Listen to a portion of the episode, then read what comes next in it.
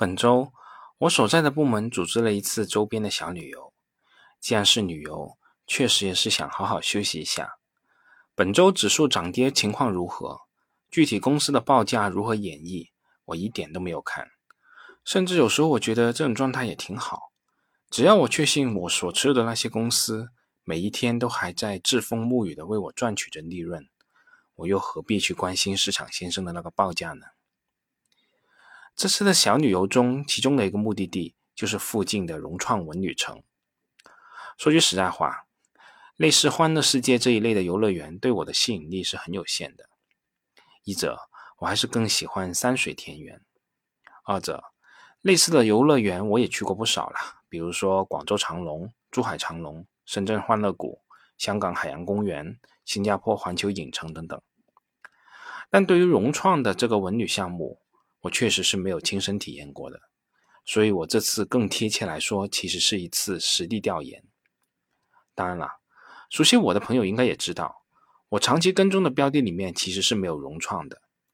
但对我而言，这可能也是一种特殊的爱好吧。喜欢体验各家上市公司的产品和服务，获得一种模糊且抽象的认识，对于后续分析和理解类似的上市公司，绝对是有意义的积累。后续有机会，我也非常有兴趣去体验一下其他一些上市公司的产品和服务，比如说宋城的千古情景区等等。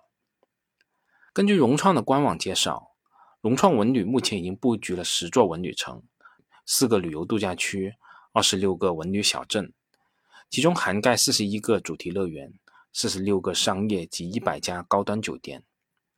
而我这次游玩的融创文旅城位于广州市郊的花都区。距离白云机场的直线距离不到十公里，但即使如此，广州融创文旅城目前的交通并不算太方便。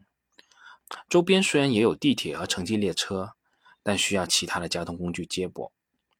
整个广州融创文旅城由融创茂、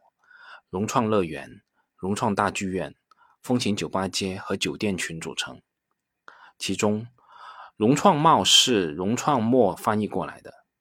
我个人理解，这个名字确实是有点略带土气，远远赶不上那些叫什么龙湖天街、日月广场、大悦城等等这些名字吸引人。这个所谓的融创茂其实就是一家三层的大商场，这一点与普通的购物中心并无二致。而融创茂最大的特色就是除了普通的商场以外，里面还藏着个雪世界、水世界、体育世界三个室内乐园，这其中。最吸引游客的无疑是融创茂里面的融创雪世界。雪世界可以说是目前华南地区唯一的室内滑雪场，占地七点五平方米，分成三个区域，分别是滑雪区、雨雪区和下雪体验区等等。那其中滑雪区里面还区分初级、中级和高级道。我这里用的定语是华南地区唯一，因为据我所知，目前这是唯一一家。在商场里面开溜冰场的，我倒见过不少，但开滑雪场的，我真的是第一次见。虽然说是在温暖的南国，冰雪运动的人口肯定是没有办法与北方相比的，但作为一种新鲜的体验，以及这个华南地区的唯一，就足以吸引大量的消费者愿意为它买单。而我看到的情况确实也是如此。整个融创文旅城最热闹的地方就是这个雪世界，也包括在雪世界里面。我也能看到出租、出售滑雪板的商家、滑雪训练班等等各种衍生的产业链。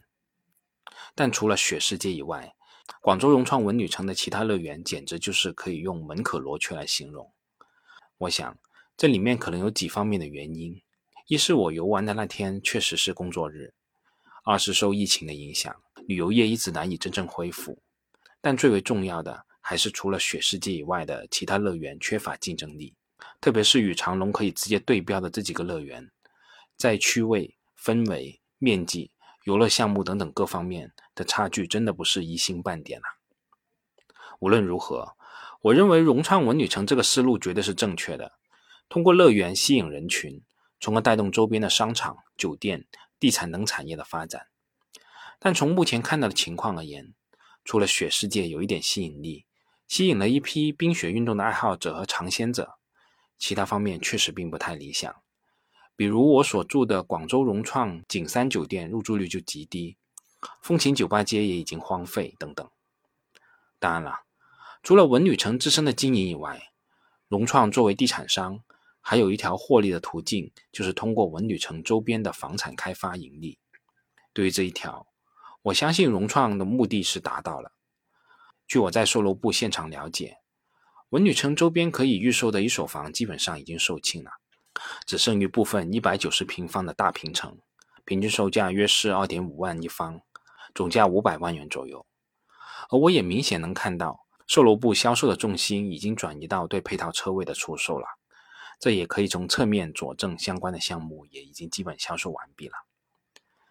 以上就是我这一两天对广州融创文旅城的一点粗浅印象。说句真心话，我觉得雪世界是真心不错的，身边的一些朋友也都乐而忘返，计划以后还会再来。